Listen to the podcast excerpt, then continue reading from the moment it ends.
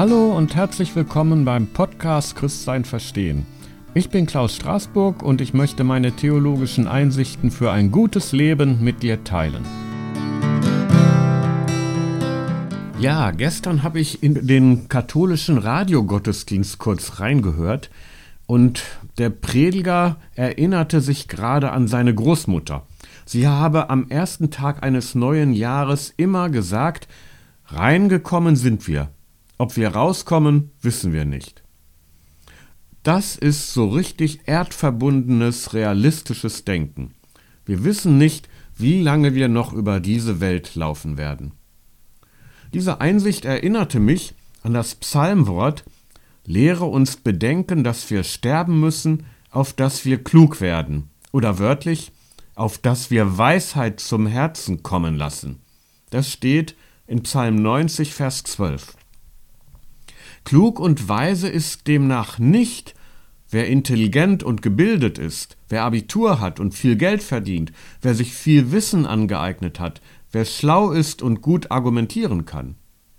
Sondern klug und weise sind wir, wenn wir uns unsere Begrenztheiten bewusst machen, nämlich, dass unser Leben ein Ende haben wird und dass uns der Zeitpunkt dieses Endes unbekannt ist dass wir die Zukunft niemals perfekt planen können, so sehr wir uns auch darum bemühen mögen, dass wir abhängig sind von Ereignissen und Menschen, über die wir eben nicht verfügen.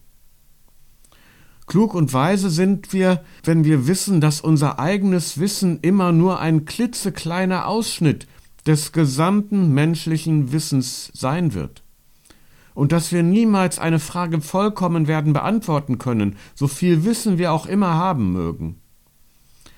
Klug und weise sind wir, wenn uns bewusst ist, dass wir niemals hundertprozentig wissen, was gut und was böse ist. Und dass wir in den Urteilen, die wir uns bilden, nicht objektiv sind, sondern abhängig von den Prägungen und Fragestellungen, die wir mitbringen.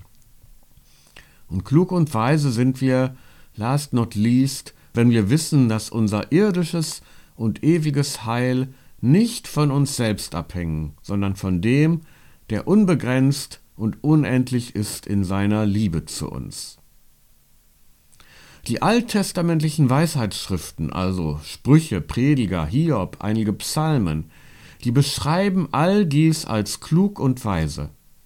Wer also um die Begrenztheit all seines Wissens, Denkens und Handelns weiß, der ist klug und weise.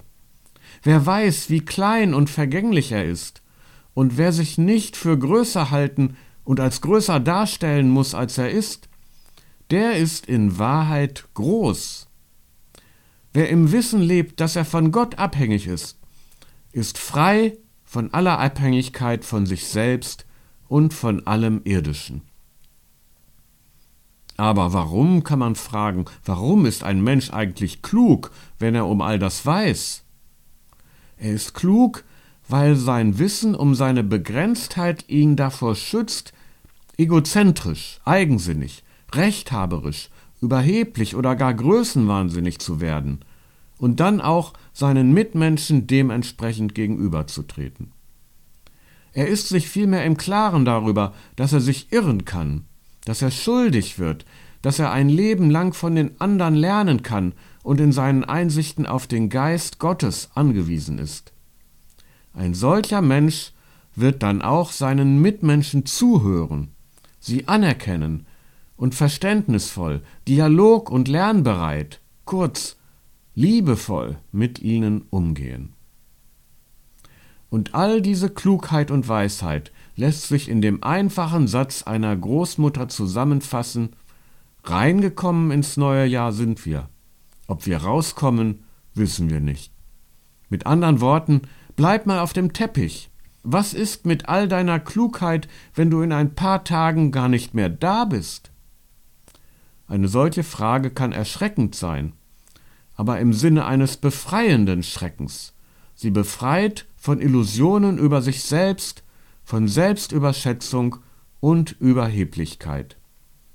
Manchmal gibt es Großeltern, die in all ihrer Einfachheit, mangelhaften Schulbildung und Unwissenheit gebildeter und klüger sind als all die scheinbar so gebildeten und schlauen Autoritäten um sie herum.